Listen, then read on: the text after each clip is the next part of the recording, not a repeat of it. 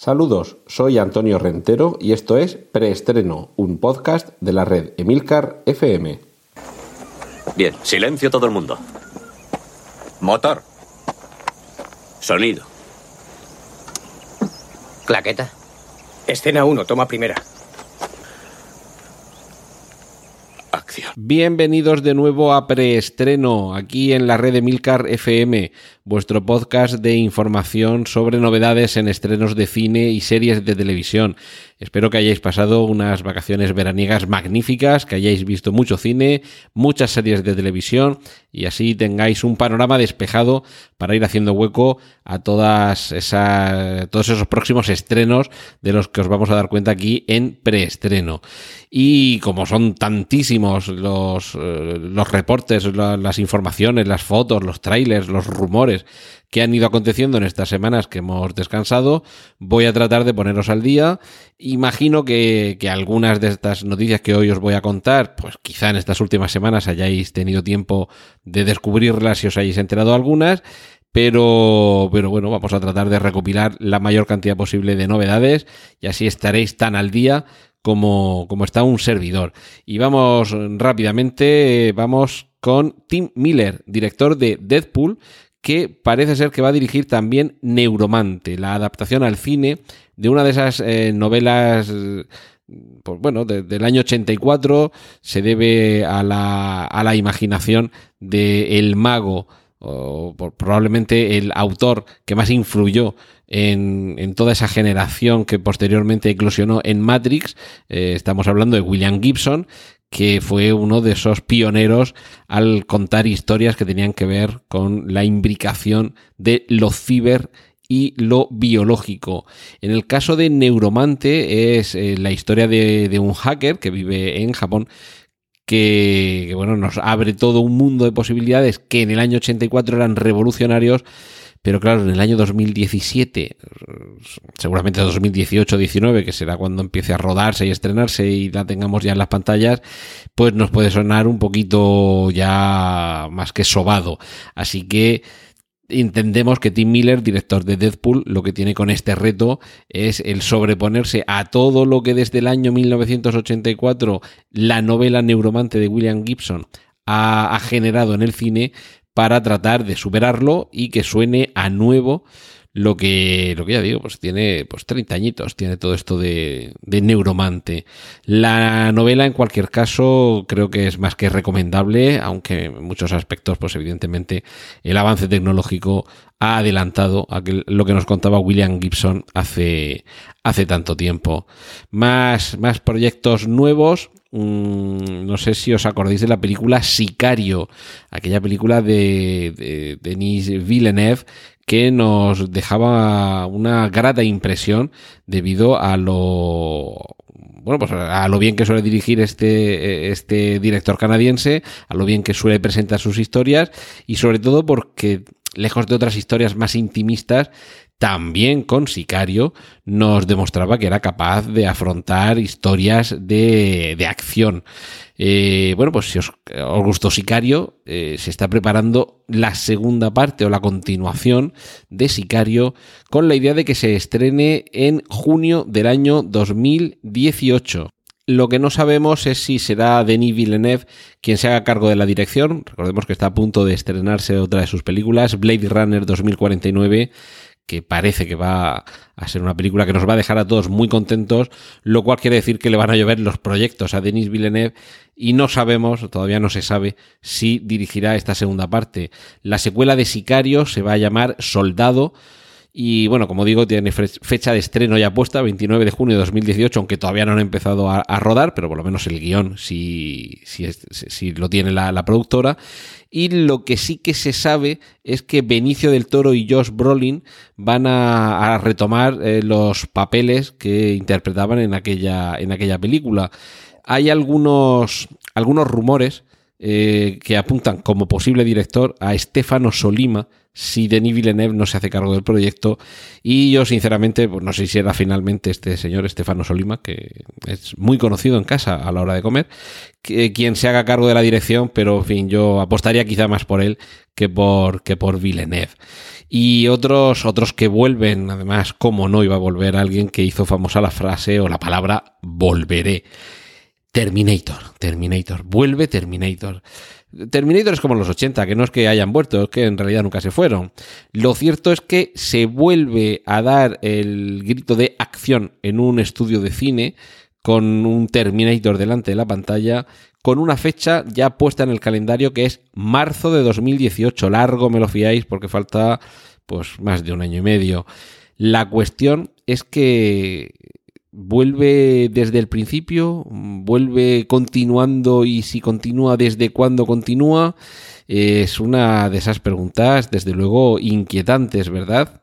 Pues para obtener las respuestas adecuadas, nada como ir a, la fuente, y en este caso la fuente es el propio James Cameron. En una reciente entrevista ha declarado que, claro que por supuesto que hay material para que continúe la saga de Terminator, pero ¿en qué nos centraríamos ahora? ¿Cuál sería ese punto de interés que concitaría a, las masas furibundas de, de, fanses de todo el mundo a gastar sus perricas en las entradas de cine para seguir viendo aventuras de Terminator? Pues algo tan, tan sencillo que hasta ahora no nos lo habíamos planteado como, como núcleo de una nueva saga de Terminator. Y es eh, además, palabras textuales eh, de, Cameron, traducidas al español, pero en fin, textuales en cuanto al uso del vocabulario. Tuvo que haber un tío cuyo ADN fue recolectado y lo usaron para crecer la capa exterior orgánica de la que está revestido Terminator. Y ese tío en algún momento fue una persona real. Pues eso es lo que ahora quiere contarnos James Cameron. La vida y milagros de, ese personaje que, bueno, hasta ahora evidentemente ha tenido siempre la presencia física de Arnold Schwarzenegger y que, y que habría que ver en estas nuevas películas si sucede lo mismo que hicieron en, la última entrega que ha llegado a las pantallas, en las que gracias a la tecnología digital eh, volvíamos casi a, revivir los momentos que ya habíamos vivido en la primera Terminator, pero en ese caso con una versión digital del propio Schwarzenegger. Así que ya sabéis, ahora sería un poco casi la precuela, es decir, qué fue de aquel señor que se tomó como modelo para que finalmente el exoesqueleto, eh, perdón, el endoesqueleto tuviera por fuera la pinta de, de Arnold Schwarzenegger. Pues eso es lo que nos quieren contar rompiendo totalmente el, tipo de cine del que estábamos hablando hasta ahora. El actor Matt Damon va, bueno, es protagonista, ya, la película ya, ya está avanzada y en cualquier momento la tendremos en las pantallas, es el protagonista del nuevo trabajo de Alexander Payne, un, director que desde luego nada tiene que ver con todo esto de, acción, tiros y, y, robots que vienen del futuro. La película, cuyo título original en inglés es Downsizing, que se traduciría como encogiendo, nos cuenta una historia, una historia curiosa.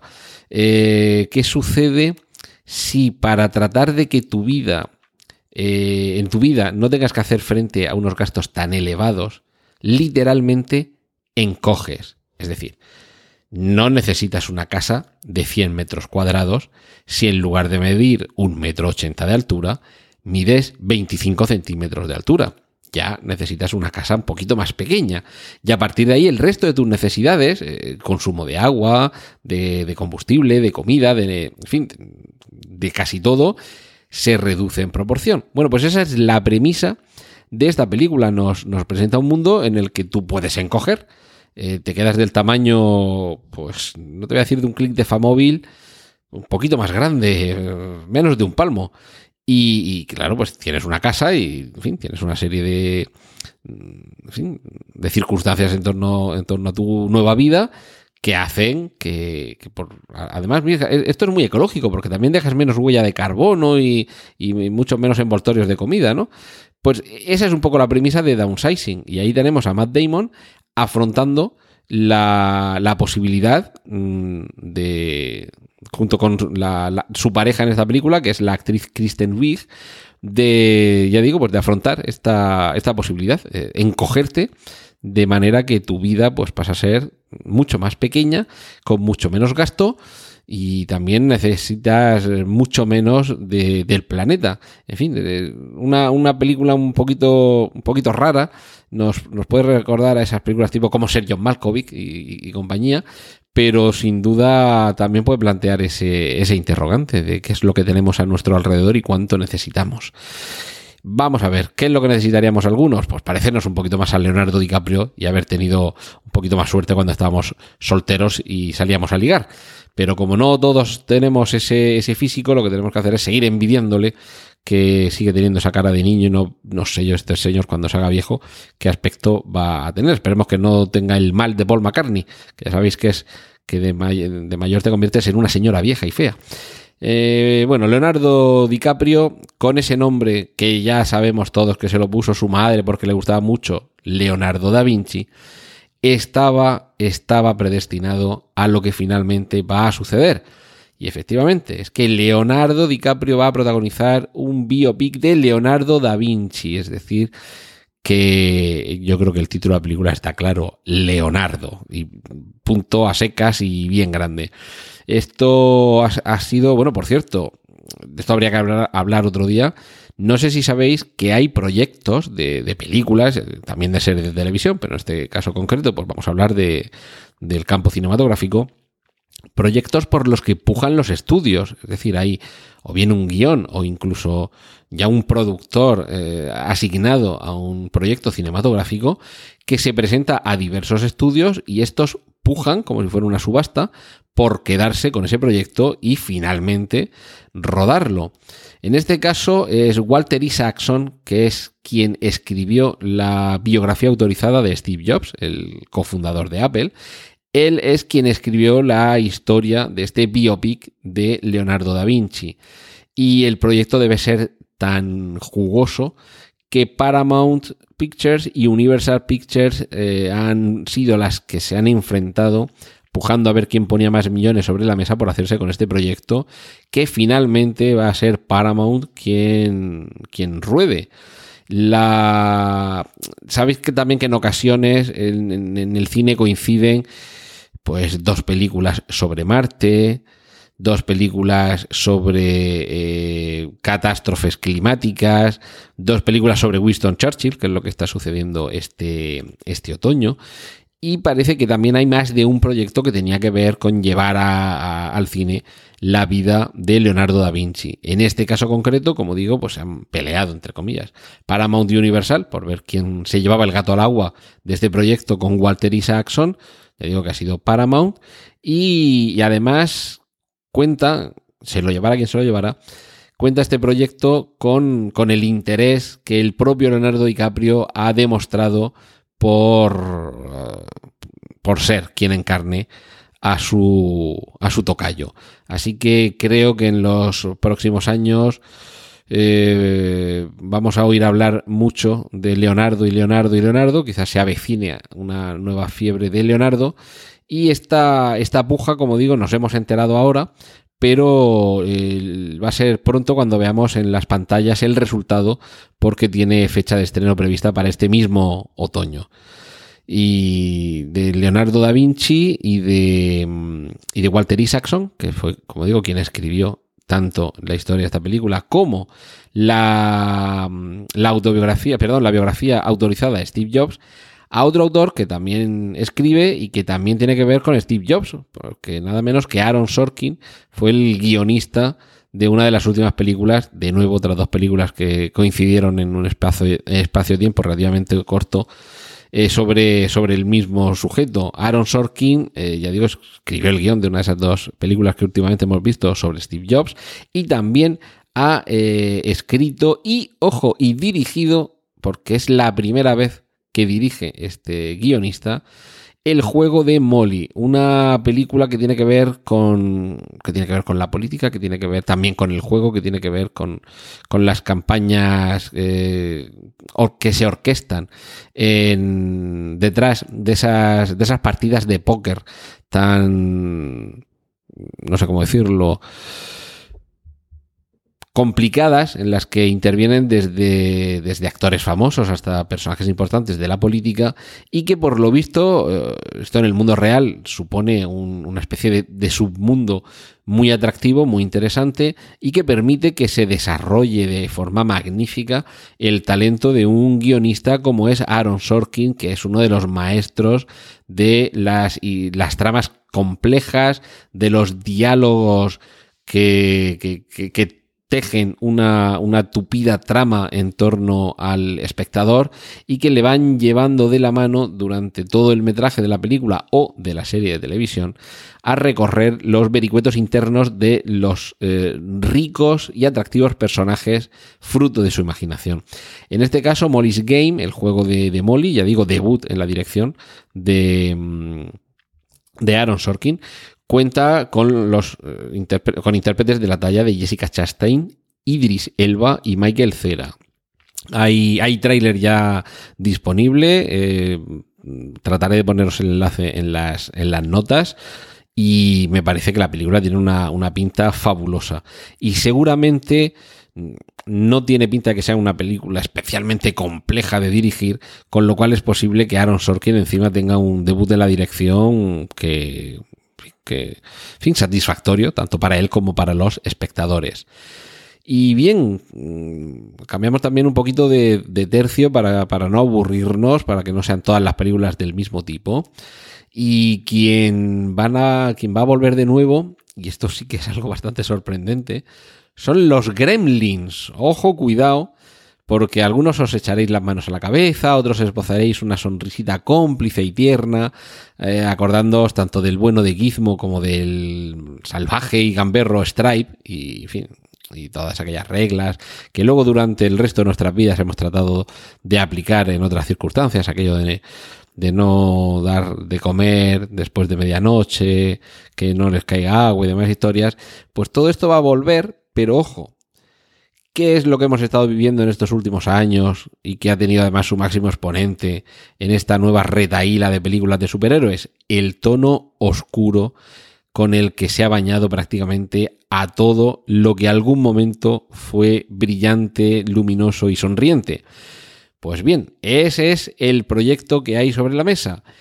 Que vuelvan los gremlins pero con un tono oscuro. Y eso no quiere decir que vengan pintados ni de negro ni de marrón oscuro. Quiere decir que toda aquella parte casi beatífica que rodeaba a los gremlins se va a ir por el desagüe, casi como el barquito de la película It de, eh, sobre la novela de Stephen King. Y en este caso lo que vamos a tener son unas criaturas, ojo, probablemente no eh, enmarcadas en una película de terror, sino desde luego muy alejadas de aquel prototipo de animalito abrazable, de, de peluche suave y como de, y como de algodón, como si se tratara de un platero mitológico y parece ser que se le quiere dar un, pues ya digo, un barniz más, más oscuro y retorcido y esto es lo que, lo que plantea el guionista de la película original, Chris Columbus, que después ha hecho fama y fortuna con miles de películas para adolescentes, para jóvenes y para toda la familia, pero en una reciente entrevista ha revelado que tiene escrito el, guion para esta tercera entrega, que además está muy orgulloso del trabajo realizado y que trata de volver a las raíces originales. De todas, de todas formas, si recordamos las raíces originales, dentro de toda esta parte a lo mejor más tierna de los gremlins, la historia de la película original era bastante, bastante dura. Recordad que el protagonista era huérfano y su padre había muerto en Nochebuena, por eso la Navidad no le gustaba, había muerto en Nochebuena eh, atorado, que dirían en, en el doblaje latino, en la chimenea tratando de emular a Santa Claus. Es decir, que la película ya empezaba con un cierto retorcimiento. Pues parece ser que, ese es el toque que ha querido recuperar Chris Columbus y es el toque con el que regresarían los gremlins. Avisados estáis, que luego cuando estén en la película yo, os conozco que vais a ir con el hermanito pequeño, con el hijo, con la sobrina, pensando que es la película ñoña y edulcorada para niños y a ver si lo que vais a hacer va a ser traumatizarlos, que esto luego cuesta una pasta en psicólogos, ¿eh? Y si vuelven los gremlins, que esos llevaban ya mucho tiempo descansando, quien llevaba también unos añitos sin aparecer era John Woo. Madre mía, John Woo. Si pudieras echarle mano a todo lo que te ha plagiado Quentin Tarantino y, que te pagaran aunque fuera un porcentaje.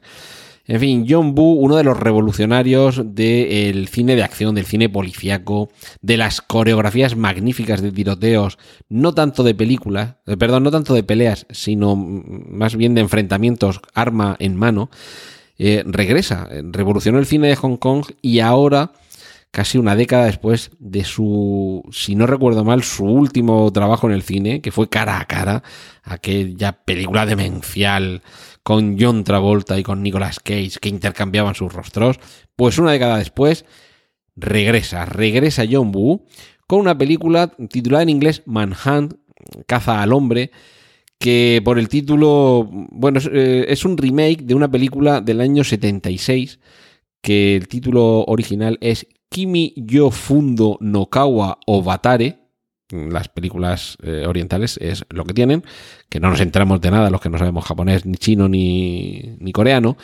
Y, y, lo cierto es que Manhunt es un título que ya se ha utilizado en demasiadas películas que no tienen nada que ver entre sí. Es decir, que habrá que buscar en internet ese Kimi yo fundo no kawa o batare para ver de qué va y ya tendremos un poco una idea. Pero básicamente, estando John Bude por medio, viendo el tráiler eh, que ya circula por internet y que voy a tratar también de poneros en las notas del podcast para que le echéis un vistazo, pues película eh, de acción, película con, con, policías, con tiroteos, con dos... Eh, si os acordáis de aquella película de 007 en la que iba esposado Pierce Brosnan a Michelle Yeoh y tenían que hacer de todo mientras mantenían esas esposas uniendo sus muñecas, pues hay algo de esto también en esta película. De hecho, hay una fotografía bastante espectacular, un fotograma de la película, en el que se ve a estos dos personajes que van esposados, que uno tiene que empuñar el arma mientras que el otro le ayuda a sostenerla y apuntan entre los dos. Es decir, que volvemos, como digo, a esas coreografías curiosas de acción y tiros y a dos personajes, imagino que antagónicos, que se verán obligados a colaborar. En cualquier caso, es una buena noticia que alguien con tanta mano para el cine de acción como John Boo vuelva a estar con una cámara en mano sentado en su silla de tijera y gritando acción y corten. Recientemente hemos vivido la fecha del aniversario del nacimiento de Freddie Mercury. Hubiera cumplido este mes de septiembre 71 años, pero nos quedamos, por desgracia, nos quedamos sin él, aunque nos queda su música, su vida y su obra. Y un personaje como este no podía seguir mucho más tiempo sin su biopic, que ya hace unos años, hace ya unos cuantos años, eh, a lo mejor cinco o seis años o siete o así, ya se intentó llevar al cine su, su vida. De hecho, el actor que estaba muy interesado en, en interpretarlo era Sasha Baron Cohen, que normalmente aparece en películas eh, haciendo personajes eh, paródicos y completamente descerebrados, aunque también apareció en alguna película interpretando papeles más serios, películas serias, por ejemplo en La invención de Hugo, y que a mí, mm, aunque no todas sus películas realmente me gustan ni me hacen gracia, pero me parece que él es un gran actor, o sea que pues ha elegido hacer esa serie de papeles, eh, quizá nos cueste verlo, pero sí que tiene eh, convenientemente maquillado y afeitado el bigote un cierto aire a Freddie Mercury. Eh, al parecer no se llevó a cabo ese proyecto de biopic con Sasha Baron Cohen a la cabeza porque él no solo quería interpretar, sino también dirigir la película. o sea, no solo quería interpretar el papel protagonista, sino dirigir la película y una de sus intenciones era no arrojar ninguna sombra sobre la condición sexual de Freddie Mercury. Pero al parecer, claro, la familia pues no tendrá muchas ganas de que determinadas historias pues se cuenten, aparezcan en pantalla y preferirá uno de esos biopic un poquito más agiográficos en los que quede mejor la figura del biopictizado y finalmente no se llegó a ningún acuerdo. El proyecto ha seguido hacia adelante ya sin Sasha Baron Cohen y quien, quien ahora eh, va a, interpretar, bueno, quien ya lo está interpretando, porque el rodaje ya ha comenzado y de hecho ya hay una fotografía y está así que no se me va a pasar poneros en las notas del programa el enlace para que la veáis porque es impresionante. Es Rami Malek. De él eh, hemos visto poco porque básicamente más allá de la serie Mr. Robot ha, ha tenido muy poca presencia en la, en la pantalla. Y además una serie como Mr. Robot, pues precisamente nos ha hecho relacionarlo mucho con ese personaje. Pasa un poco como con John Hamm y la, y la serie Mad Men. Ya nos resulta muy difícil no ver a Don Draper cuando vemos al actor John Hamm. Pero en este caso, Rami Malek, en la fotografía, por lo menos en la fotografía que se ha divulgado, eh, si no te dicen que es Rami Malek, pues puedes pensar perfectamente que es una fotografía de Freddie Mercury, porque el, parecido es asombroso. Sí que es cierto que cuenta también con la ventaja eh, este actor eh, de que, sobre todo la parte de, su cara, la mandíbula, sí que tiene una línea muy parecida una mandíbula ancha y poderosa, muy parecida a la de Freddie Mercury, y además, pues también cuenta con, su mentona y con su hielo, con su hoyuelo, y claro, pues un, es un actor delgadito, pues una camiseta de tirantes, un pantalón vaquero ajustado y desde luego el trabajo del, del departamento de peluquería y el postizo del bigote. En fin, ya veréis la fotografía. Si no te dicen que no es Freddie Mercury, mm, es indistinguible de alguna foto de, del cantante de Queen. Así que por lo menos en ese aspecto y sobre todo en el aspecto de que Rami Malek es un gran actor, podemos estar contentos. La película tiene fecha de estreno en el día de Navidad del año 2018, es decir, que nos queda más de un año por delante y digamos va a ser una película oficial en el sentido que cuenta con el apoyo de, del resto del grupo. Me imagino que va a ser una de esas películas que ninguno nos vamos a perder no tanto por la, racha de talento de Rami Malek, sino también porque ver, volver a ver a, Freddie Mercury, aunque sea interpretado por un actor en pantalla grande, pues eso siempre merece la pena. Y ya digo, desde luego, los quienes no conozcáis a Rami Malek en esa película, creo que os vais a quedar de piedra con su interpretación. Hemos hablado antes de Arnold Schwarzenegger, eh, en su encarnación de Terminator. Hay nuevo trabajo de este actor, del ex gobernador de California, Killing Gunther, matar a Gunther, eh, Gunther. Y mm, hay que comentar dos cosas muy curiosas de esta película. Primero, que es de estas que salen en directo a vídeo. No a DVD, porque sabéis que eso ya está un poquito de capa caída, pero sí en, en plataformas de streaming. Es decir, que no, no estamos hablando de un lanzamiento cinematográfico, eh, el 22 de octubre estará disponible en diversas plataformas. Y, no sé si en España, en algunas ocasiones ha, sucedido que algunos de estos, eh, entre comillas, telefilms se han estrenado comercialmente en España. No sé si, si podría ser el caso. En cualquier, en cualquier caso, y perdón por, por la reiteración, eh, va a ser este mismo otoño cuando lo vamos a poder ver. Pero lo curioso de Killing Gunther, o Killing Gunther, mm, no es que de nuevo tengamos a Arnold Schwarzenegger en una película cuyo cartel, que os pondré en la nota del programa el enlace tanto al trailer como al cartel, pues es un cartel muy espectacular, muy colorido, explosiones, armas por todos lados, chicas guapas. No, no. Cuando veáis el trailer veréis el, tono de comedia descerebrada y salvaje que tiene. Y eh, una de, uno de los que quizá pueda ser el mayor atractivo de esta película y es que se le ha dejado rienda suelta total a Arnold Schwarzenegger para que desarrolle esa viscómica que desde hace muchísimos, muchísimos años yo creo que está muy desaprovechada, porque incluso cuando ha participado en alguna, en alguna comedia, comedia pura y dura, como puede ser, bueno, aquellas, aquellas películas de los gemelos golpeando peces, está francamente desaprovechada. De hecho, creo que es precisamente en películas como esta cuando mejor se aprovecha. Películas como El último gran héroe, películas como Mentiras arriesgadas, que son películas, digamos, en serio, pero que están inundadas de coña. Y esto es lo que tenemos en Killing Gunter. Así que, eh, aunque el director no lo conozcáis, que es un tal Taran Killam, aunque la productora y el gran parte del reparto proceda de Turquía, y esto parezca un, producto un poco raro, bueno, tenemos la presencia de Kobe Smulders, por ejemplo, no, no, es solamente actores desconocidísimos y, algunos pues proceden, no, no, serán muy conocidos aquí en, España quizá, pero bueno, proceden de, de la cantera de series y, el típico y clásico Saturday Night Live, es decir, que son cómicos y humoristas de reconocido prestigio. A muchos no los conocéis, a muchos no los conocemos y seguiremos sin conocerlos seguramente porque no volveremos a ver muchos de sus trabajos. Pero el tráiler tiene pinta de ser una película magnífica para juntarte una tarde con tu grupo de amigos con unas pizzas y unos refrescos o unas cervecillas y pegarte unas risas de las que te vas a estar acordando durante décadas. Así que tomad nota de este Killing Gunther o Killing Gunther y atentos a, la nueva de Arnold Schwarzenegger. Esta película de la que vamos a hablar ahora no vuelve en el sentido de que no es una segunda parte ni una secuela, pero es una nueva versión, no exactamente un remake, pero bueno, una nueva versión de una película que tiene ya también algunas, algunas versiones a sus espaldas. Estamos hablando de El Señor de las Moscas.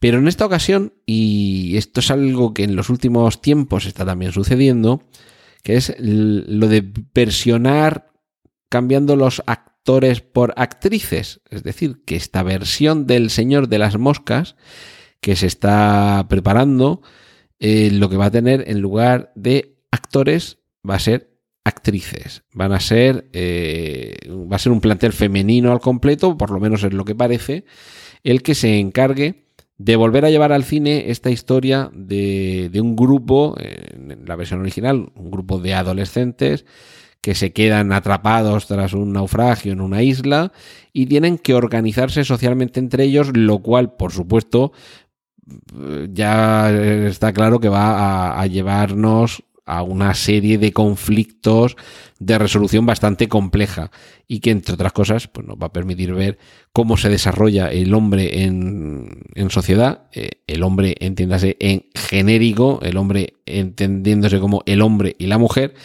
porque en El Señor de las Moscas, en esta ocasión, si se le va a dar la vuelta a la tortilla, va a ser solo chicas. Y así veremos si el hombre, de nuevo en sociedad, es decir, el ser humano tiene algún tipo de diferencia al organizarse en medio del caos, eh, independientemente de su sexo.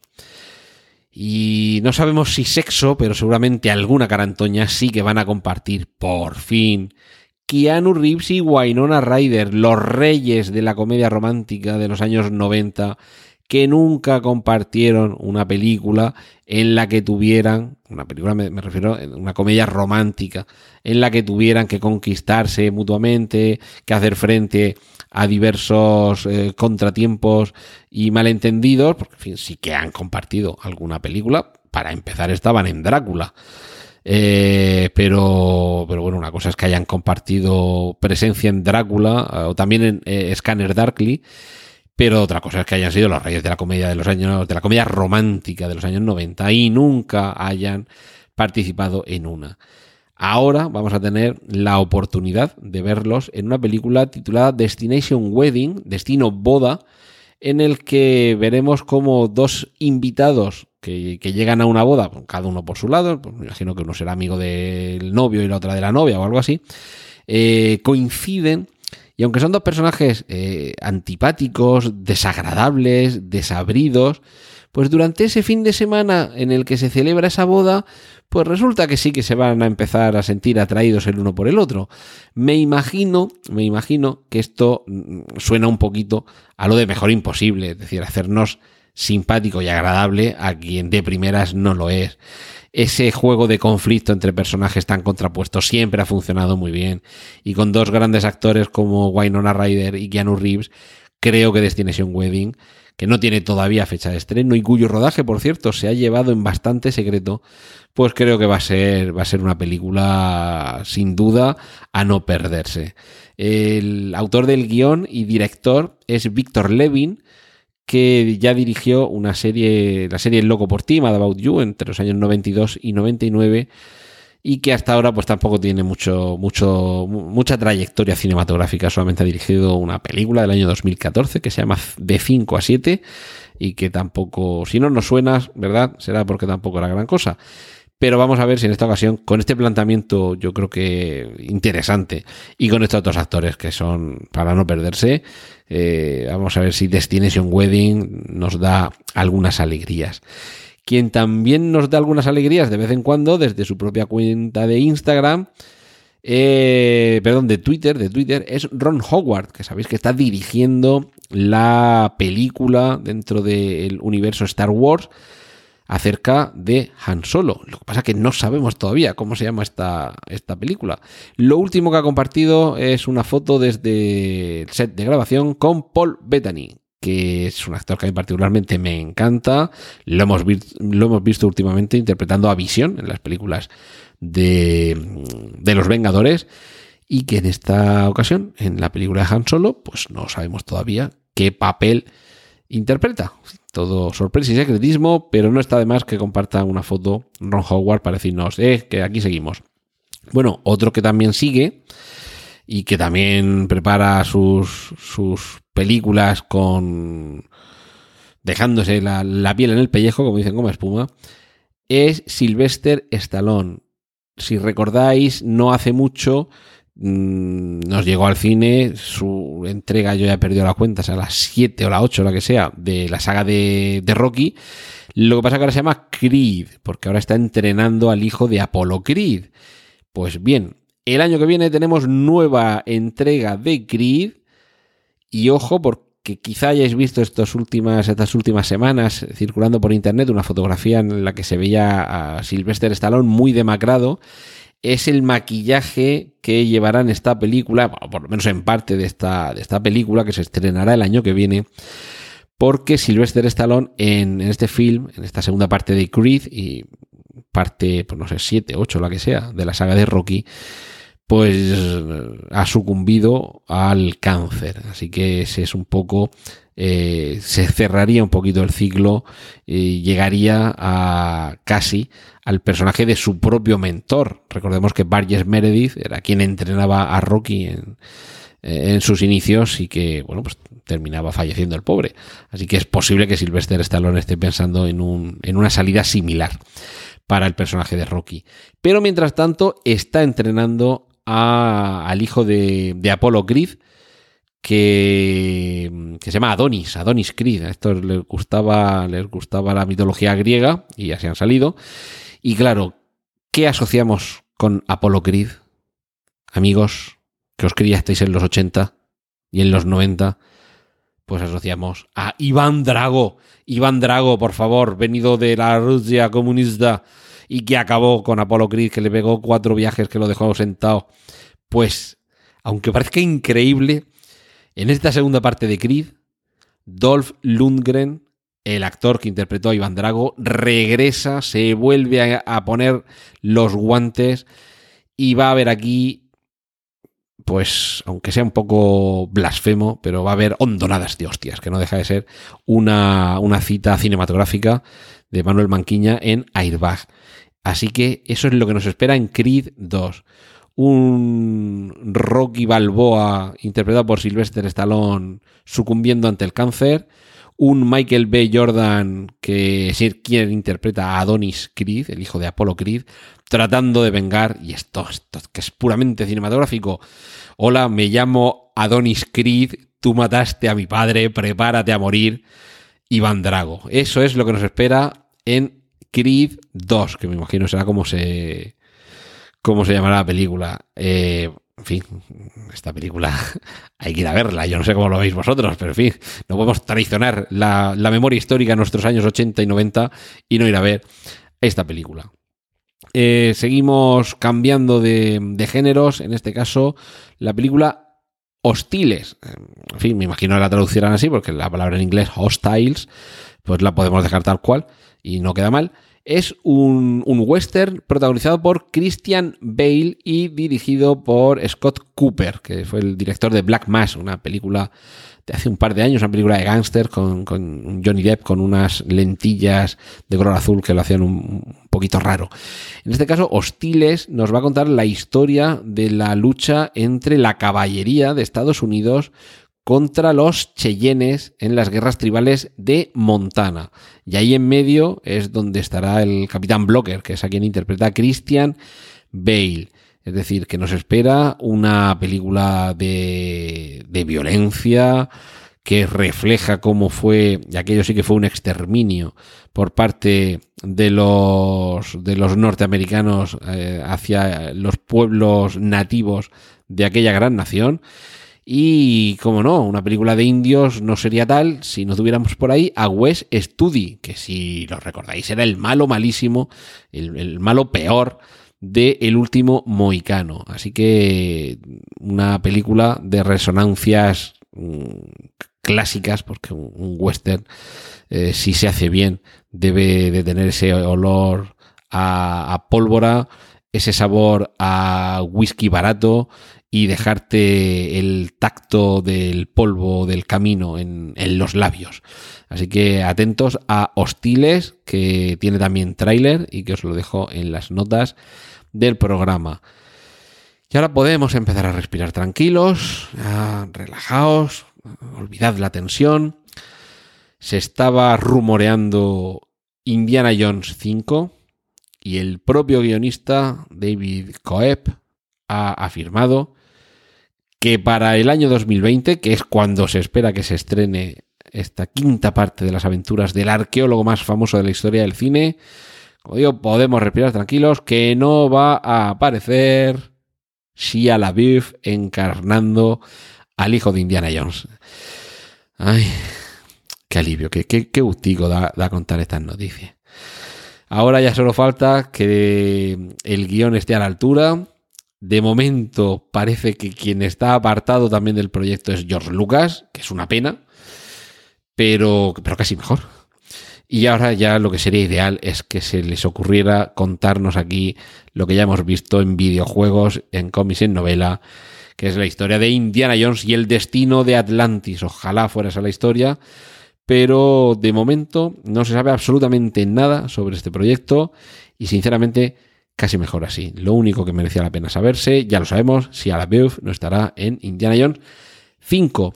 Y quien tampoco va a estar en otra de las películas que proceden del universo Lucasfilm es Colin Trevorrow, que se supone que iba a dirigir, o que estaba dirigiendo, eh, el episodio 9 de la Guerra de las Galaxias y ha abandonado la silla como siempre sucede en estos casos, con palmaditas en la espalda por ambas partes. Lucasfilm y Colin Trevorrow han manifestado que están muy contentos mutuamente el uno con el otro. Pero hasta luego, Lucas. Y alguno de los rumores que ha circulado por ahí últimamente colocaba en esa silla al propio Steven Spielberg. Me temo que no vamos a tener esa suerte, pero sería un broche magnífico para esta tercera trilogía que fuera Steven Spielberg quien cerrase ese lazo. Lo que no sé es cómo le iba a sentar a George Lucas, no solo que en la quinta de Indiana Jones ni cuenten con él, y que encima la tercera trilogía de su niño mimado, que es La Guerra de las Galaxias, la cierre también Spielberg. Esto, en fin, pobre Lucas, por nadie pase.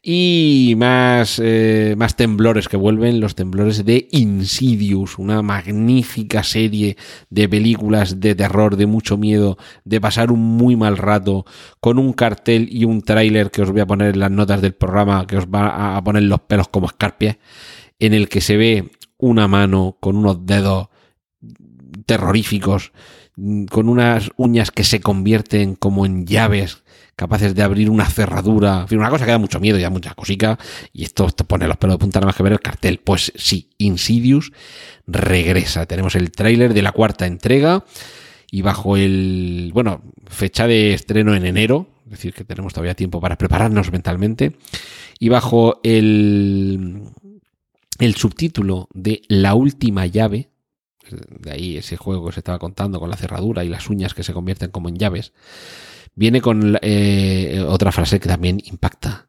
El miedo llega a casa. Fear comes home. Pues eso, que si os gustaron las tres primeras de Insidious, si, si os gustó el caldo, aquí tenéis más tazas.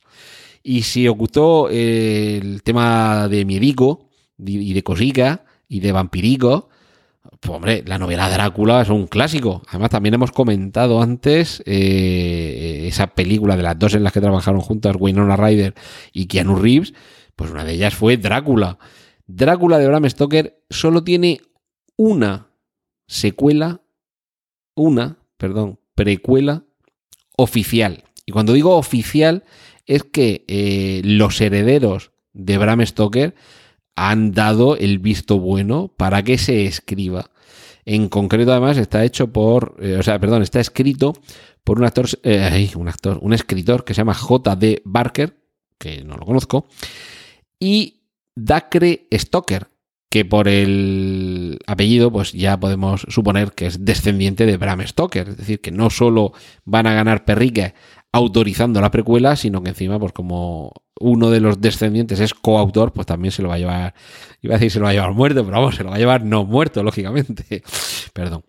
Bueno, la cuestión es que esta precuela oficial ya tiene quien la lleve al cine y básicamente nos va a contar la historia. Bueno, la novela ya lo cuenta, pero en fin, la película nos va a mostrar la historia de un joven Bram Stoker que con 21 años se ve envuelto en la pesadilla de atrapar a ese ser malvado y diabólico que a finales de la década de los 60 del siglo XIX aterroriza eh, la Inglaterra victoriana.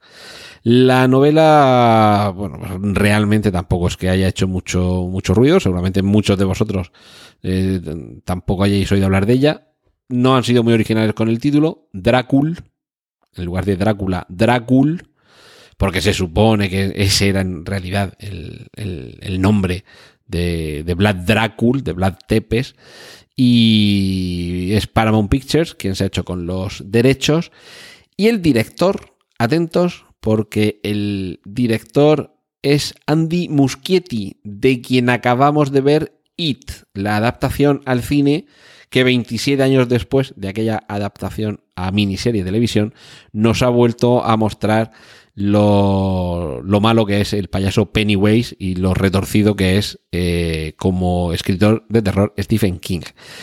Así que ya sabéis que tenemos ahí más, más a la vuelta de la esquina no miedico, pero sí también adaptación literaria con muy buena pinta eh, eh, de Snowman, de la que creo que ya os hablé aquí antes del, verano. Lo que tenemos ya es tráiler eh, y nuevo cartel. Y ahora de lo que me he enterado yo, que pues tampoco profundicé mucho, pues película policíaca con Michael Fassbender y con título El muñeco de nieve, pues no le di más vueltas. Pero claro, después he descubierto que esta película, por cierto, dirigida por Thomas Alfredson, eh, en fin, un, director cuyo, trabajo recientemente adaptando también al cine una de las novelas de John Le Carré, eh, pues fue magnífico. Pues en este caso es que también adapta al cine y en este caso las novelas, una de las novelas de la saga de Jo Nesbo, que es uno de estos autores de novela policíaca nórdica más, más interesantes. No es la primera eh, novela mm, de las aventuras, por así decirlo, del detective Harry Hole, que es el protagonista de, esta película y de su saga más famosa de novelas, de, ya digo, de John Esbo. No sé exactamente por qué han decidido empezar por la mitad de, su saga de novelas, pero sí que es cierto que tampoco eh, tampoco se salta demasiado la continuidad, ¿vale? Creo que no es tampoco un error empezar por la mitad, pero en cualquier caso, si esta es una de las primeras entregas de una franquicia naciente, pues el material literario de John Esbo es muy estimable y tener a Michael Fassbender interpretándole y a Thomas Alfredson dirigiendo la película, pues es garantía de éxito. Eh, garantía de éxito también es contar con actores como Sir Anthony Hopkins y Jonathan Price. Jonathan Price, ya sabéis que saltó por los aires junto con el Septo Supremo y el Gorrión Supremo echó a volar. Pero ahora lo vamos a tener en una película dirigida por Fernando Meirelles, eh, director de Ciudad de Dios. Eh, pues vamos a tener a Jonathan Price interpretando al Papa Francisco y a St. Anthony Hopkins interpretando al Papa Benedicto XVI. Lo cual me parece, por parte de los, de los directores de casting de esta película, algo magnífico, porque no es que los vayan a confundir por la calle, pero sí que tienen unos rasgos que encajan mucho estos dos actores con los rasgos de los dos personajes a los que van a interpretar en la gran pantalla. Y el hecho de contar por parte de alguien con la sensibilidad y el talento de Fernando Meirelles una historia sobre la relación entre el Papa Benedicto XVI y el Papa Francisco me parece magnífico. Eh, lo malo, pues como siempre, que vamos a tener que esperar un poquito porque la película no, no la van a estrenar mañana. Pero, pero bueno, el proyecto tiene una pinta fascinante. Hemos hablado antes de, de época victoriana. Y de época victoriana, pues tenemos que volver a hablar porque era la época en la que se desarrollaban las aventuras originales de Sherlock Holmes y uno de los actores que más nos ha gustado conocer gracias a que ha interpretado a Sherlock Holmes, pues es Benedict Cumberbatch. En este caso vuelve a interpretar a un personaje de época con una película muy curiosa. Eh, va a ser Benedict Cumberbatch dentro de la película eh, The Current War, La Guerra de la Corriente, eh, no sabemos qué título le pondrá aquí en España, porque este realmente es que suena un poco regular. Pero la guerra de la corriente se refiere al, enfrentamiento entre Thomas Alba Edison, que es a quien va a interpretar Benedict Cumberbatch, y George Westinghouse, a quien va a interpretar Michael Shannon, que lo hemos visto últimamente en Boardwalk Empire o en El Hombre de Acero. Mm, eh, la guerra de la corriente sucedió eh, a, final, a, principios de este siglo pasado, eh, perdón, sí, a principios de, sí, siglo XX, la lucha por ver si se imponía la corriente alterna o la corriente continua. Y, esto que, en fin, nos puede parecer un poquito de viejuneski, lo cierto es que es realmente apasionante y es mm, básicamente el origen de la edad moderna, porque gracias a, ese desarrollo de, cómo llevar la electricidad, ya digo, mediante la corriente alterna, la corriente continua, a todos los hogares, pues básicamente hoy el mundo es como es, mm, gracias a cómo se desarrolló esa, esa batalla por añadir además a este a esta película de Current War una en fin ese toque que, siempre debe estar presente cuando se habla de tecnología en, en, el comienzo del siglo XX pues tenemos a Nikola Tesla. Y me parece también muy eh, acertada la decisión de casting de elegir al actor Nicholas Holt que yo creo que uno probablemente de sus primeros trabajos, o por lo menos con el que me eh, alcanzó la fama, era aquella película Un niño grande, aquella película deliciosa, con eh, Hugh Grant eh, interpretando al niño grande del título, que se hacía amigo del niño pequeño que era entonces Nicholas Holt, y aquella frase para la eternidad cuando le achacaban a, Hugh Grant que solo vivía para sí mismo y le decían, es que te crees que eres, que eres una isla y las personas no son islas. Y decía el pobre Hugh Grant, ¿cómo que no soy una isla? Joder, soy Ibiza.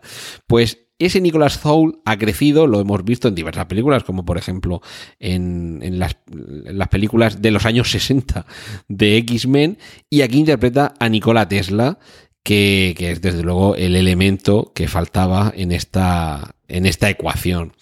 Y vamos a terminar, eh, porque ya de novedades cinematográficas me parece que, os he pegado ya una buena paliza, con La muerte de Stalin, una película eh, con el subtítulo Una comedia de terrores, en el que se trata de contar qué es lo que sucedió en la Unión Soviética de la época del fallecimiento de Stalin. El, póster, os lo pondré el enlace en, las notas, el póster es, ya, solamente el póster es divertido. Y bueno, actores, Steve Buscemi, Paddy Cosindin, Rupert Fenn, eh, Michael Palin, que también hacía tiempo que no lo veíamos, y Jeffrey Tambor.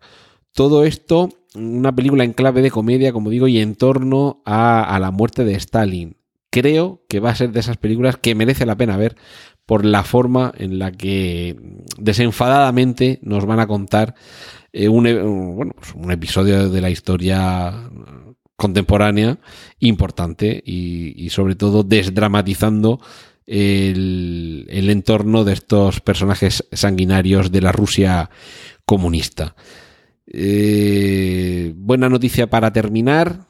Si recordáis a Wallace y Gromit, sus creadores, los estudios Artman, vuelven. Y vuelven con una película que se titula Early Man, hombre temprano, pero vamos, el hombre primitivo o el hombre de antaño, porque eh, los eh, personajitos de plastilina animada, que es eh, la razón de ser de estos creadores, son nada más y nada menos que hombres primitivos, cavernícolas, que tendrán que afrontar distintos conflictos y que los tendrán que resolver, pues con la gracia habitual de esta factoría auténtica de sueños y diversión. Tráiler que os pondré también en las notas. Y eh, noticia, bueno, no voy a decir de última hora como si fuera una gran revolución, pero bueno, de última hora porque es del último de lo que me he enterado antes de grabaros este podcast. A 47 metros tendrá secuela, a 48 metros, que se veía venir. Esta película nos ha contado este verano las peripecias de dos submarinistas que se adentraban en una de estas jaulas para, para bajar a las profundidades marinas a, navegar entre tiburones, bueno, a navegar, a bucear entre tiburones, y tenían un percance, la jaula se soltaba del barco y ellas dos, pues dentro de esa jaula con sus equipos de buceo, caían a plomo hasta esos 47 metros del título y el problema, pues primero que no te pueden eh, izar la jaula si se ha roto el soporte. Segundo, que a ver cómo subes esos 47 metros si dices, bueno, pues salgo de la jaula y subo hasta el barco. Sí, sí, pero es que estás rodeado de tiburones. Para terminar, pues tampoco te puedes quedar ahí eternamente porque el aire que llevas, nunca sé si se dice botella o bombona, pero bueno, que me perdonen los submarinistas. El aire que llevas en el receptáculo metálico se te está terminando. Y para terminar de arreglarlo, pues sí, efectivamente. Los tiburones le han pegado unos viajes a la jaula la han roto y ya ni siquiera la jaula te sirve de refugio. Pues si eso ya daba cosica, pues en 48 metros, eh, o perdón, en A48 metros, que es como se va a llamar la secuela de A47 metros, lo vamos a complicar un poquito más. Vamos a hacer submarinismo en una cueva, que yo ya lo de meterme en las cuevas ya me da un poco de repelús, pues encima es una cueva submarina pues más todavía. Pues eso es lo que tendremos, pues seguramente el año que viene, porque en fin, tampoco creo que esta película tarde eh, muchísimo tiempo en rodarla y a ver si cada verano vamos a tener una, una de estas entregas. Y para despedirme, mm, debido a la gran cantidad de noticias que había acumuladas sobre cine, pues esta semana vamos a prescindir de las noticias de televisión y trataré de compensaroslo la próxima semana que viene, eh, vamos, va a venir muy cargada. Y como en otros eh, episodios, sabéis que dedico un segmento final a hablar de temas relacionados con el podcast. En este caso, hoy, y de forma muy breve, os voy a contar con qué micrófono, ya os conté el micrófono que utilizo para viajes, es un, micrófono de Rode, de estos de, de, solapa, conectado a un cacharrito y tal. Esto, pues bueno, lo repaséis el capítulo correspondiente. Pero hoy os voy a hablar del micrófono, digamos, profesional, ya más en condiciones, que es el que utilizo cuando no me voy por ahí de viaje, porque es un micrófono, pues bueno, del tamaño del micrófono, es decir, que es un poquito engorroso llevarlo en el bolsillo. Se trata del micrófono ATR 2100, eh, que es por el que me estáis escuchando y que es uno de los más recomendados si queréis empezar en esto del podcast y queréis tener unas grabaciones. Me imagino que estaréis oyendo mi voz con mucha calidad el tono, el timbre y demás historias, es que es con lo que nació y con esto no podemos hacer otra cosa.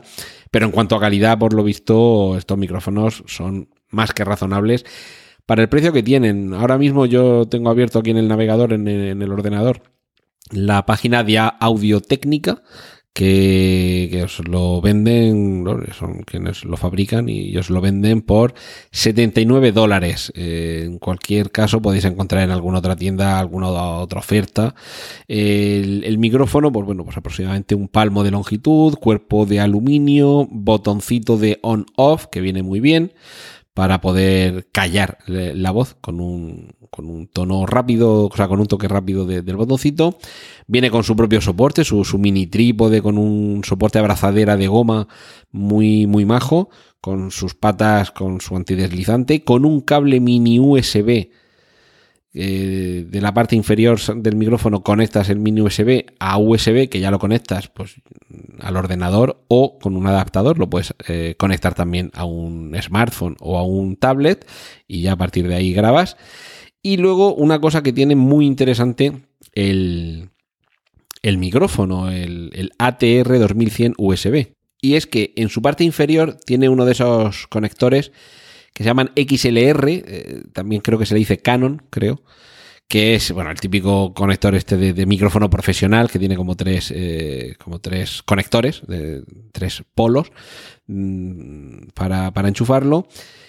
Tiene también en la parte inferior, como he dicho, el conector mini USB. Tiene también un conector jack de auriculares, con lo cual directamente podéis conectar, eh, que es como lo tengo yo ahora mismo, los auriculares al propio micrófono y además tiene un pequeño botoncito que regula el volumen y lo puedes subir y bajar. También os digo que una vez que eso lo tengáis eh, configurado, no lo toquéis, no lo toquéis. Tocad lo que tengáis que tocar en el, en el ordenador, en el tablet o en el, o en el smartphone, porque es un botón muy delicadico. Eh, pegas, pues que es un poquito gordo, sinceramente. Esto no sé cómo la tecnología no va a dar suficiente como para que sea más pequeño. Con lo cual, pues ya digo, cuando te vas de viaje, pues bueno, pues ocupa, ocupa, pues que es un micrófono de un tamaño de un micrófono convencional de toda la vida del señor. Si lo hubieran hecho más pequeño, pues a lo mejor no funcionaba tan bien. La, gran mayoría de, podcasters lo tienen en, podcast, podcasters que empiezan en esto. Le tienen mucho cariño. Yo, bueno, no, no ha sido mi primera opción. He dado muchas vueltas, muchas vueltas hasta llegar a hacerme con él pero me tiene muy contento. Y sobre todo esa facilidad.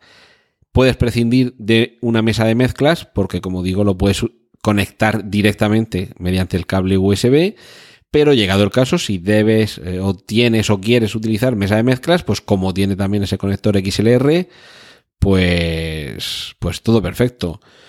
Eh, la calidad de sonido, pues lo que estáis escuchando, estoy ahora mismo en una habitación, un salón Mm, como no es mi casa, porque estoy en un apartamento desplazado estos días por trabajo, pues no podría decir las medidas así muy, muy precisas, pero bueno, unos veintitantos metros cuadrados, pues paredes con cuatro cuadrillos por aquí y otros cuatro por otro lado, unas cortinas en, que tapan la ventana.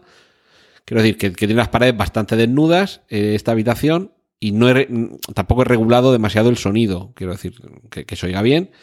Eh, el aire acondicionado está puesto, y no lo estáis escuchando. Eh, sí que es verdad que no hace ruido, ¿vale? Es un aire acondicionado muy silencioso, muy moderno, pero no hace ruido. Cosa que yo, por ejemplo, pues cuando he hecho otras grabaciones, por ejemplo, desde mi despacho, pues el aire acondicionado lo tengo que apagar, porque aunque se supone que no emite ruido, el, poquito sonido del aire que sale por la rejilla, el micrófono lo capta. Y en este caso concreto, bueno, pues estoy teniendo suerte con los vecinos que no están taconeando ni desollando niños y se oye, creo que se oye bastante bien mi voz y no estáis escuchando muchos ruidos de fondo. Así que yo es uno de esos micrófonos que os recomendaría como micrófono único, yo en mi caso es como micrófono principal y ya digo, sobre todo esa versatilidad, que con un adaptador lo puedes conectar al móvil, eh, directamente lo puedes conectar al, ordenador, en mi caso como tengo un MacBook necesito un adaptador, así es eh, la cosa y, muy contento. Consejo, lo que he hecho yo. Buscad en, en Amazon, o donde queráis, unas, unas eh, espumas, unas funditas de estas de espuma para pues para evitar primero los salivazos, que eso pues nadie pase, pero es algo que es casi inevitable, sobre todo si estás hablando mucho rato, que yo llevo aquí una hora dando la brasa y también sobre todo para frenar un poco el efecto en el micrófono de los, de, los pops, de esos, esos sonidos bilabiales que a veces eh, son eh, la muerte para, para los oídos unas espumillas de esas, unas funditas de esas de espuma, pues yo en concreto me hice con una, un set de, no sé si era tres o cinco, no sé si era tres eh, gomillas de estas por cinco euros o cinco por tres, una cosa así, o sea, un precio misérrimo. Y, aparte también protegéis la propia rejilla del, micrófono. Mucho ojo que eh, lo he dejado para el final y esto era lo más importante. Micrófono cardioide dinámico. Quedaos con estas dos, eh, con estos dos términos. Cardioide dinámico. Eh, dinámico tiene que ver con cómo capta el sonido y, cardioide con la desde dónde lo capta. ¿De acuerdo? ¿De acuerdo? Lo de cardioide eh, viene por corazón. Cardias es la palabra griega que define que el, corazón. Y eso tiene que ver con mm, la forma en la que tú tienes que poner el micrófono y cómo te tienes tú que situar delante de la, al lado o detrás del micrófono para que capte con propiedad el sonido. Cardioide quiere decir que si, mentalmente veis el dibujito de esa silueta del, corazón clásico de, de toda la vida, eso es un poco el ámbito de captación de sonido del micrófono. Es una forma de corazón en torno a la parte frontal del micrófono y normalmente los micrófonos cardioides llevan eh, eh, por el anillo que hay cerca de la rejilla un dibujito del micrófono que señala dónde estaría ese vértice de captación del sonido y ahí es donde os tenéis que situar para que capte con la mayor fidelidad posible el sonido de vuestra voz. La diferencia de los cardioides con los que no lo son serían los omnidireccionales, que esos captan sonido pues, en 360 grados alrededor, en lugar de concentrar el punto focal de captación. Y el problema es que según para lo que lo vayáis a utilizar, pues puede valer o no. En, en este caso, podcast. Lo que vamos a hacer es grabar la voz de quien está hablando. Lo que nos interesa es que el micrófono se dirija a un punto, que en este caso va a ser donde está la voz del locutor y que mm, trate de captar la menor cantidad posible de sonidos fuera de ese punto focal. En otro tipo de circunstancias, pues el cardioide precisamente nos vendrá mal, porque imaginad que lo que queréis es grabar sonido ambiente, pues ahí eh, un micrófono omnidireccional grabará todo lo que sucede alrededor. Así que habiendo dejado claro esos dos conceptos, cardioide y dinámico, mm, dinámico por contraposición a el el móvil, al, micrófono de condensador. En, el caso del, micrófono dinámico, también llamado de, bobina móvil o electrodinámico, las, eh, las ondas eh, sonoras, es decir, nosotros sabemos que la voz en realidad son impulsos que le damos al aire, ¿de acuerdo? Pues eso hay un, diafragma dentro del micrófono que capta eh, cómo nosotros impulsamos el aire al hablar eh, el aire sale de los pulmones, atraviesa las cuerdas bucales y, vocales y según cómo las tenemos puestas, pues sale un sonido u otro y ya luego los labios, la boca, la lengua lo termina de modular, pero eh, básicamente estamos dirigiendo aire con, con unas determinadas intensidades. Ese diafragma, que sería eh, el corazón del micrófono electrodinámico, recoge esas vibraciones y las transmite a una, a una bocina. Estos serían los dinámicos. La otra opción serían los de condensadores. Pero quedaos con los que, si queréis hacer podcast, micrófono cardioide y dinámico. Esto ha sido todo por hoy en preestreno. Muchas gracias por la atención prestada. Hay disponibles más episodios de este podcast en nuestra página web preestreno.tv y en emilcar.fm barra preestreno, donde aparecen otras formas de contacto y participación y donde esperamos vuestros comentarios. Un saludo de Antonio Rentero y hasta el próximo preestreno. ¡Y corten! Genial, la positiva.